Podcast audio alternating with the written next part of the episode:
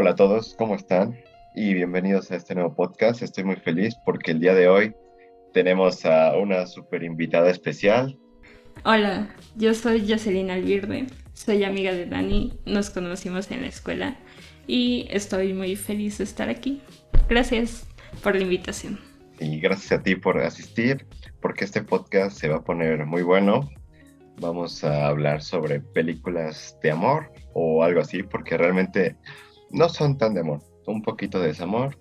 Pero bueno, ya verán ahorita de qué les estoy hablando. Tenemos cuatro películas en la lista preparadas y vamos a empezar, ¿vale? Entonces, ¿te parece si empezamos con La La Land? Ah, sí, me parece perfecto. Ok, La La Land es, una, es un musical eh, donde un chico, bueno, no son tan chicos, son dos adultos que van a la ciudad de Los Ángeles y pues van a cumplir sus sueños. Uno tiene el sueño de abrir su propio club de jazz y la otra chica quiere ser actriz, pero se enamoran y eso desarrolla toda la historia. A mí me parece muy importante la historia de amor, porque de todas las que escogimos es la que tiene una historia de amor más larga en el tiempo en el que transcurre la película. Y en eso pareciera que se centra. Sí, se centra más. Es la película en la que más se centra en el amor y en la relación de, de Ryan Gosling y Emma Stone. Sí, Sebastián y Mia. Y de esta película lo que más me llama la atención es que cada quien tiene sus sueños, pero al final estos sueños se ven un poco interferidos por su pareja. Tal vez no para mal, pero sí el hecho de que llegue otra persona a sus vidas hace que cambien totalmente el panorama. Tú, por ejemplo, Justinos, ¿pondrías primero tus sueños? Más bien, ¿podrías primero a alguien si es que te llegaras a enamorar muy, muy agresivamente antes que tus sueños?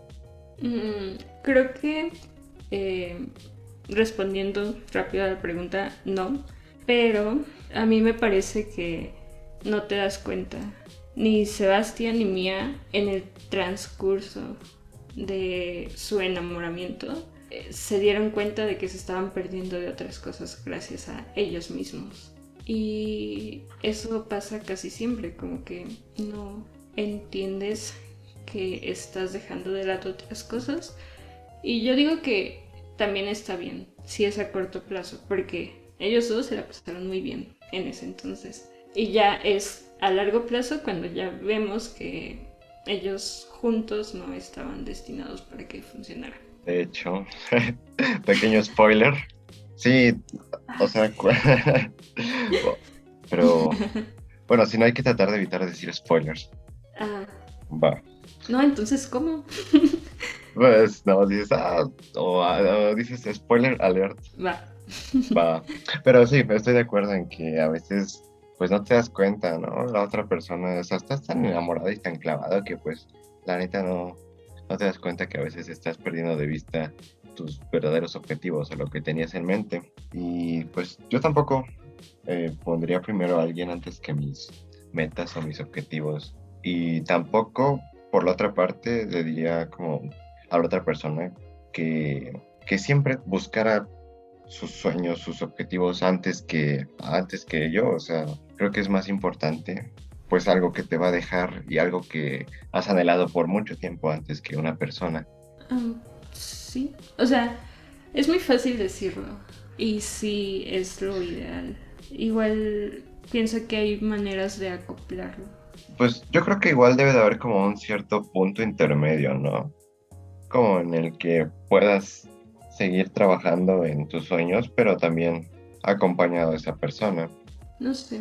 Bueno, creo que es mucho más fácil ir solo. ¿O tú qué piensas? Ir solo.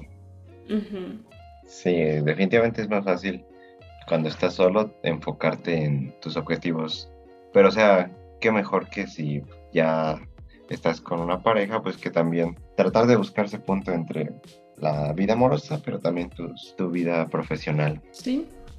Ok. Pero también es válido, porque tus objetivos empiezan a cambiar y no necesariamente en una forma negativa. Como por ejemplo. Uh, por ejemplo, si ellos dos ya ves, spoiler alert. Ok. si ellos dos hubieran seguido, ninguno, ni Mía hubiese sido actriz, ni Sebastián hubiese tenido un bar, eh, pero ambos hubiesen construido nuevos objetivos como tener hijos o, mudarse a algún pueblo pequeño, no sé. pero sería más en conjunto y no sería tan grande, pero ni siquiera se darían cuenta. Ajá, no se darían cuenta, pero, pero qué aburrido tener hijos y un pueblo pequeño quien estaba más destinado a cumplir su objetivo era Sebastián. Porque ya estaba ahí. ¿Tú crees? Yo creo que era mía, porque ella ya estaba, o sea, ella ya estaba pues, en camino a ser actriz. O, o, crees que sin la motivación de Sebastián no, no lo hubieran logrado? No, lo digo porque Mía tuvo que mudarse y nunca se hubieran mudado si hubiese seguido con Sebastián. Y él tenía el lugar, tenía el sueño ahí, hubiesen construido el bar, se centrarían en eso. Y Mia hubiese sido actriz, pero no tan buena actriz. A lo mejor, no sé, pero La La Land es de mis películas favoritas y me encanta, me encanta todo el soundtrack. a mí me gusta el soundtrack, los colores, las tomas. El vestuario, o sea, ¿cómo se ve preciosa Emma Stone en sus vestidos de colores. Y Ryan Gosling, o sea, no a cualquiera le queda un traje café. Y él se ve súper elegante. Porque es Ryan Gosling. Es Ryan Gosling, exacto. Siguiente película, Historia del matrimonio, que está más fresquecita para ti. Vale. No, hoy me aventé el maratón. Ah, ¿en serio? ¿La viste las cuatro? Sí. Wow. Menos La La Land, esa sí la tenía fresca. Bueno, hay que hablar de Historia del matrimonio. Va, va, va. ¿Qué te parece? Parece que es la historia en la que todos nos podemos ver reflejados en alguna relación que hayamos tenido, porque a fin de cuentas, el principio es nada más como que te cuentan, ah, sí, se enamoraron y tuvieron un hijo, pero después habla sobre cómo ya se están separando, cómo ese amor, ya, esa llama, ¿no? Esa chispa que tenían se extinguió, pero aún así se quieren y mantienen cariño entre sí, pero sin embargo, pues ya es una relación que no funciona y que lo único que queda por hacer es terminar y tratar de terminar bien. Me parece que es así y así parece a simple vista que se llevaban bien, que trabajaban juntos y es hasta que Nicole va con Tora, me parece, la mm, abogada, que se da cuenta de todo lo que traía cargando y todo lo que iba arrastrando. Porque al principio acordaban eh, no usar abogados y que vivieran relativamente cerca. Pero es hasta ese punto en donde empieza a haber caos. Sí, ¿no? También cuando esa escena donde Charlie explota y saca todos sus sentimientos y llora también traía mucho guardado. Y pues también caos. Sobre todo porque Charlie es una persona muy aparentemente tranquila. Es muy pasiva tal vez en muchos sentidos. Entonces ahí está Charlie en su eh, nivel más puro. Pero entonces, ¿qué te pareció el trato que llegaron al final? Sin decir mucho spoiler, pero pues al final hay un trato, obviamente, porque pues es un divorcio, ¿no? Pero, ¿qué te pareció? No me pareció justo, porque eh, Nicole hizo todo lo que pudo para llegar a donde estaba y llevarse al niño. El hecho de que se haya llevado a cabo en Los Ángeles hacía estar a favor de Nico, de que ella era la afectada. O sea, ¿tú crees que la más afectada en todo el proceso del divorcio y en la película realmente fue Nicole? Mm, la más afectada en el proceso del matrimonio y el afectado claramente en el proceso del divorcio es Charlie. Ok, sí, sí, sí, buen punto. Entonces, por eso te parece como me, este, bueno el trato del final. Bueno, es la manera que tengo para justificar el trato, porque no me parece justo, pero ya que veo a Nicole como la afectada, ¿y tú crees que sí tuvo la culpa Charlie? ¿Que si tuvo la, él la culpa? Ajá. Mm. Porque al principio me contabas que lo veías como un matrimonio en donde todavía se quieren, pero ya no hay chispa. Yo creo que es culpa de ambos, o sea, tanto él tiene sus razones por la que hizo lo que hizo, que digo, no es justificable, pero te, es así, también explica como sus razones. Y también Nicole tiene sus razones. Y ambos hicieron cosas pues que no, que no están del todo bien. Pero sí, si tuviera que elegir un culpable, sí diría que Charlie. Podría pensar también por un momento que es Nicole, por guardarse todo. Y aunque intentaba ir, decía como de vamos a Los Ángeles. O cuando vamos más seguido hay que mudarnos más seguido para allá. Cosas de esas. Eh, de cualquier forma no, no lo comunicaban. Como en toda relación, ¿no? Al final, pues es eso, muchas veces lo que pasa. La falta de comunicación es lo que hace que se desmorone. Por eso digo, eso es muy identificable. A mí me parece curioso la escena en donde todos en sus amigos, tanto de Charlie como Nicole, se ponen a hablar. De que siempre han sido Nicole y Charlie, y Charlie y Nicole, y siempre han estado juntos, pero sí son la pareja de siempre, porque todos estaban al tanto. Ajá. Y también me parece rescatable señalar la relación que tenía Charlie con la mamá de Nicole, porque era una relación muy estrecha y muy poco separable, a pesar de que Nicole era la hija. Sí, no, también eso pasa a veces en la realidad. Bueno, no precisamente con la suegra, pero digamos con los amigos o el círculo social. ¿Te ha pasado? Eh, pues sí. Pero pues luego te cuento. Porque aquí no, no, vamos a quemar gente aquí. No. no. No, luego ya habrá un podcast para quemar personas. y bueno, la siguiente película es la de Mátenme ese recuerdo de ese amargo amor. Me encanta el título. ¿Qué rescatamos aquí? La pregunta básica, a ver, ¿Tú borrarías ese recuerdo de este amargo amor? Mm, le estaba pensando y de primera instancia diría que sí. Que si yo borrara a alguien sería eh, por un acto impulsivo. Porque las rupturas son dolorosas. Y cuando estás en una como que ya no quieres saber nada de la vida, entonces es la salida fácil. Y es por eso que pienso que Clementine lo hizo, porque es impulsiva y esa es su personalidad. Pero Joel es más... Mm, piensa más las cosas y por eso se resistía a que le borraran ese recuerdo de ese amargo amor. ¿Tú qué dices? Yo definitivamente no borraría a nadie porque creo que de todo, de todas las experiencias y de todas las personas aprendemos algo. Entonces, incluso haya sido una relación muy fea, pues de eso se aprendió algo. Pero sí, una persona que es impulsiva probablemente lo haga, pero pues yo sí me considero más como eh, Joel.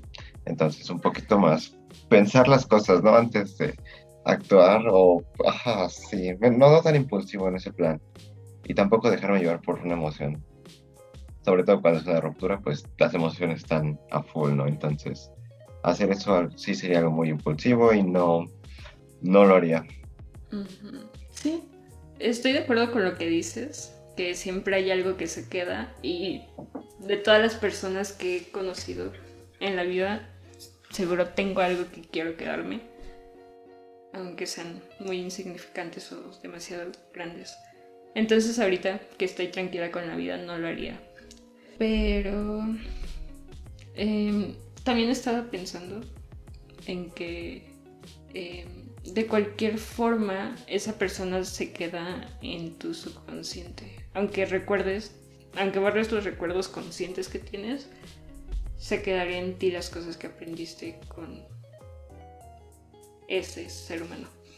Ok, sí, sí, ¿no? Como, no sé, en la película cuando le llegan esos recuerdos o esas frases exactamente las que dijo Joel a Clementine, pues se sacan de onda, ¿no? Aunque ya lo haya borrado, su subconsciente sabe que sigue ahí, de alguna manera. Tal vez es por eso que Patrick se hizo novio de Clementine, porque ya tenía eh, las frases que él usaba y que él decía. Yo creo que eso, ajá, sí, sí, sí, pero yo creo que eso no aplicaría a, a la vida real, por ejemplo, que alguien te tratara de conquistar con las mismas frases. O sea, ponle, ponle tú que borraste a alguien, ¿no? Y que luego con esas frases de quien borraste te tratarán de conquistar. Creo que no, si no va con la persona sería raro y pues también no funcionaría. Sí. Bueno, creo que tal vez un buen actor lo haría, pero al final se cae la mentira cuando no eres genuino. Sí, cuando no eres tú mismo. No sé, a mí estoy enojada con el hecho de que la Clementine que aparece en la mayoría de las películas es una Clementine imaginaria, porque es Joel quien la mueve en su cerebro. Ok, entonces ¿te hubiera gustado ver más escenas de la Clementine real? Tal vez. O sea, me parece que es un personaje que poco se transforma porque ella está ahí nada más teniendo crisis y llamando a su novio Patrick. Pero no hay demasiado. Y está bien porque se centra en Joel, pero me parece importante señalar que es una Clementine imaginaria. Sí, cierto. Pero bueno, esta también es una película muy buena, sobre todo si han pasado por una ruptura y quieren olvidarse de esa persona, pues véanla. No sé, está bueno. ¿Ya vamos a pasar con la siguiente? Eh, ¿O querías decir algo más? No, pero ya quiero pasar con la siguiente. Yo también. Esta es muy buena, la de 500 días con Summer. Ajá. Y aquí vamos a entrar en, el eterno debate de si Team Summer o Team Tom. Ok, a ver, tú empieza. Team Tom, Team. ¿Yo empiezo? Sí, tú empiezas. Ok, pues mira, yo cuando la vi hace varios años estaba más jovencito y yo era Team Tom porque decía, ¿qué onda con esa morra? Se pasó de lanza con el Tom, ¿no? O sea, ¿quién le hace eso? Le rompió el corazón al pobre de Tom y luego como que lo hizo ilusionarse otra vez para que después terminara casándose con otro. ¿Qué verga le pasa en la cabeza a Summer? O sea, ¿por qué juegas así con los sentimientos de Tom? Y hasta me sentí identificado. ¿Por qué será? Con alguien, pero Decía, no, a esa niña es igualita a Summer. Pero ya después. Gente. Mande. sí. mando gente. Pero ya después crecí, la volví a ver varias veces. Y ahora entiendo que Summer tuvo responsabilidad afectiva porque le dijo a Tom desde un principio, yo no quiero nada serio, yo nada más estoy aquí, no sé, porque me gusta, pero no quiero nada serio, no estoy buscando un novio. Y se lo dijo desde el principio a Tom. Y Tom, pues ya, él solito se enculó, o sea, pero pues también está la parte en que, o sea, estás viendo cómo traes al Tom, o sea, ese tipo está súper enamorado de ti, o sea, también como que Summer le debió poner un alto, decirle, wow, wow, relájate amigo, no es para tanto, o más bien no te ilusiones a que vamos a llegar a algo más, porque yo te lo dije desde un principio. Entonces creo que Summer fue responsable porque le dijo la verdad a Tom y le dijo lo que quería. Pero pues también creo que Summer le debió poner un alto. Así que creo que ambos tienen cierta culpa. Pero pues al final ya no estoy como ni de Team Summer ni de Team Tom. Solo creo que ambos tuvieron cierta parte de la culpa. Y ya. ¿Y tú? A mí de primera instancia soy Tim Summer, porque eh, fue ella quien lo dijo desde el principio y se lo dijo como tres veces. La primera vez que se conocieron y luego ya estando en la relación se lo dijo eh, más, como otras dos, así claramente. Y yo justifico todo esto diciendo que... Mm, que sepas dónde estás parado no significa que te guste dónde estás parado. Y Tom sabía que Summer eh, no buscaba nada, pero no le gustaba estar ahí. Y fue... Debió ser él quien debía alejarse en cuanto escuchó él, ya no quiero nada. Porque incluso un día Summer le dijo, em, no quiero nada. Y Tom dijo, ah, bueno, iremos despacio o sea, entendió cosas completamente diferentes. Estaba escuchando lo que él quería, ¿no? Ajá.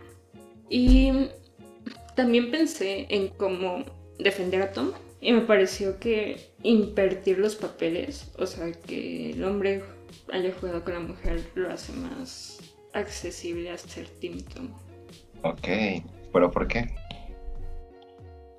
Porque mm, hay como más una connotación negativa hacia los hombres que juegan. Ajá. Um,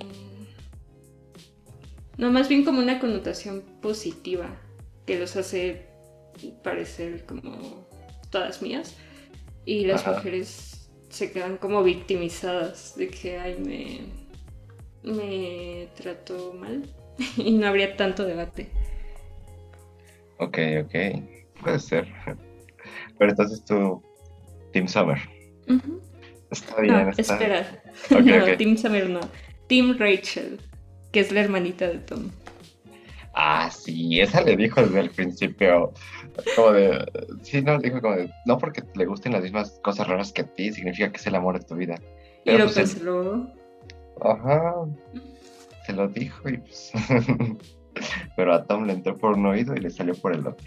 Sí. Y además, eh, o sea, se casa con otro, ¿no? Pero no tenía ninguna responsabilidad de casarse con Tom. O sea, que no quisiera casarse con Tom no significaba que no se iba a casar con nadie. Mm, de hecho, de hecho, eso, bueno, sí, eso ya igual apruebo totalmente lo de Summer. Porque pues le dice que con el otro güey, que con él se encontró pues esa chispa, eso que pues, estaba buscando y que en Tom jamás hubo. Y pues ah, así pasa. Qué feo estar en esa situación, de no saber, de no querer preguntar. Pero pues también, ¿no? O sea, igual ahí entra el hecho de la comunicación, de que si realmente hubiera existido más comunicación, pues a lo mejor eh, Summer le hubiera puesto un alto a, a Tom, o Tom le hubiera preguntado o dicho lo que sentía, y pues Summer hubiera dicho no, de plano no quiero nada contigo. Sí, es- sí. Porque Summer, yo defiendo a Summer con que no se alejó, porque Tom nunca se lo dijo. Y tú no puedes eh, alejar o correr a nadie si no te ha insinuado nada. Más bien si no te ha dejado algo nada claro. Ajá. Y conclusión, Háganle caso a Rachel. y no se enculen. Ajá, no se encuentren. y menos de alguien que pues no, no quiere nada. Y responsabilidad afectiva. Digan qué quieren realmente. Ya la otra persona sabrá si se queda ahí o no. Pero pues ustedes están siendo responsables porque pues están diciendo las cosas claras y las cosas como son. Amén. Amén. Hasta aquí la misa de hoy. ¿Quién, a ver, personaje favorito de todas estas, pareja favorita de todas estas películas? Sebastián y Mía. Porque están- Definitivamente. Sí, porque hay mucha química entre los actores. Y aparte, como te digo, súper wow, como viste, me encanta. Sí. Sobre todo porque eh, hay una mirada de complicidad que lo sigue acompañando y lo sigue uniendo. Ay, sí, y al final, oh, sí, qué bonito. Ujú. ok, ¿y cuál es tu película favorita? No sé. Mm, Podría decir que La La Land, porque es una que volvería a ver nada más por el simple hecho de disfrutar escenario, historia, música. Pero creo que todas tienen lo suyo para analizar, para mm, sentirse identificados.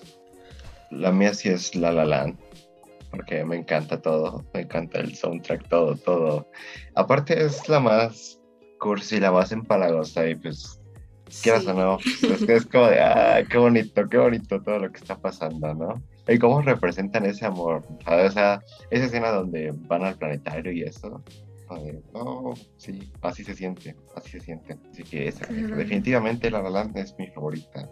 Y de hecho, de toda la vida, pues, diría que está en mis favoritos. Y la que menos La que menos, yo creo que la de, porque es que la de 500 días con Summer ya la he visto muchas veces, entonces ahorita ya verla otra vez me aburre un poco, pero creo que historia de, de, un matrimonio no la he visto tantas veces, pero creo que es la que menos me gusta porque, ajá, aunque sea muy realista y todo, es solamente para ver una vez y ya es menos disfrutable conforme la sigues viendo.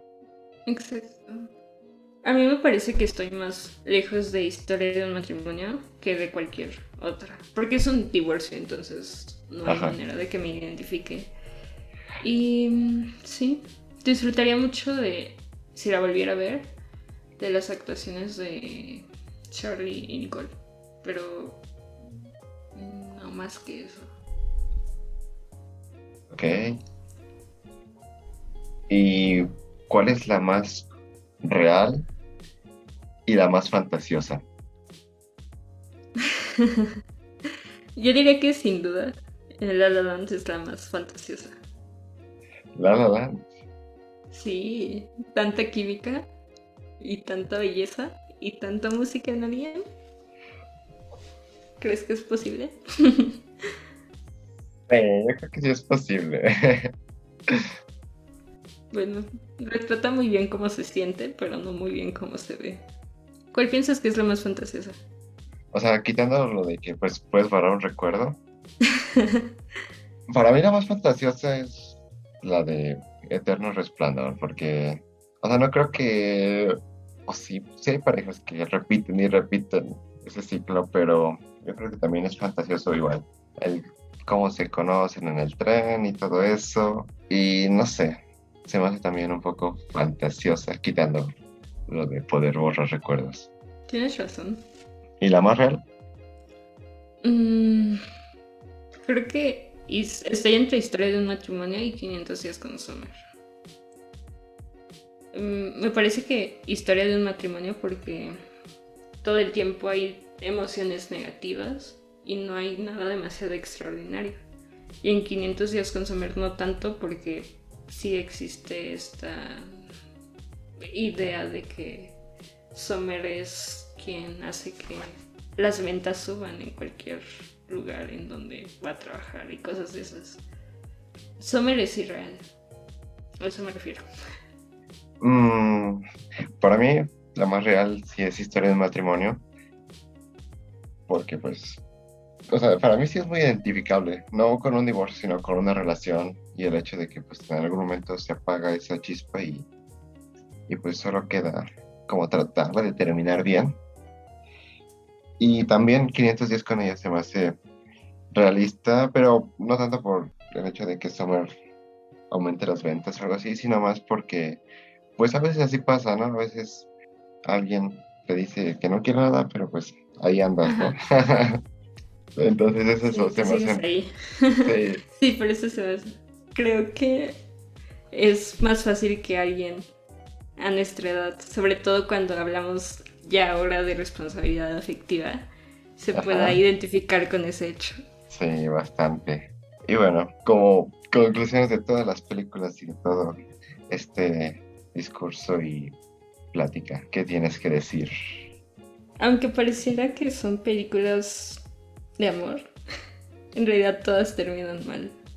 Y me sorprende porque porque todas tienen un personajes femeninos. No, todas, casi todas tienen personajes femeninos que son extraordinarios de alguna manera. Y los masculinos no. Tom no era nada. bueno, sí, él sí. Tom, pero Tom no era nada extraordinario, ni Joel, ni Charlie, salvo porque tenía la compañía. No lo había visto, pero sí, tienes razón. ¿Y tú? ¿Qué tal? dices? Yo igual creo que en teoría son películas de amor, pero no tanto. Y no sé, se me hacen muy realistas todas a su manera, cada una tiene su mensaje.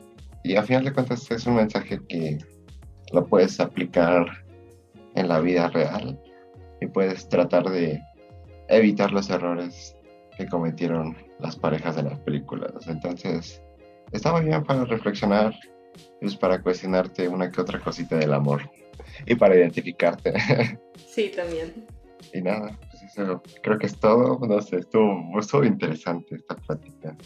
Así es. Muchas gracias por invitarme. sí, gracias a ti. Gracias por asistir y pues ojalá podamos volver a grabar otro podcast muy pronto.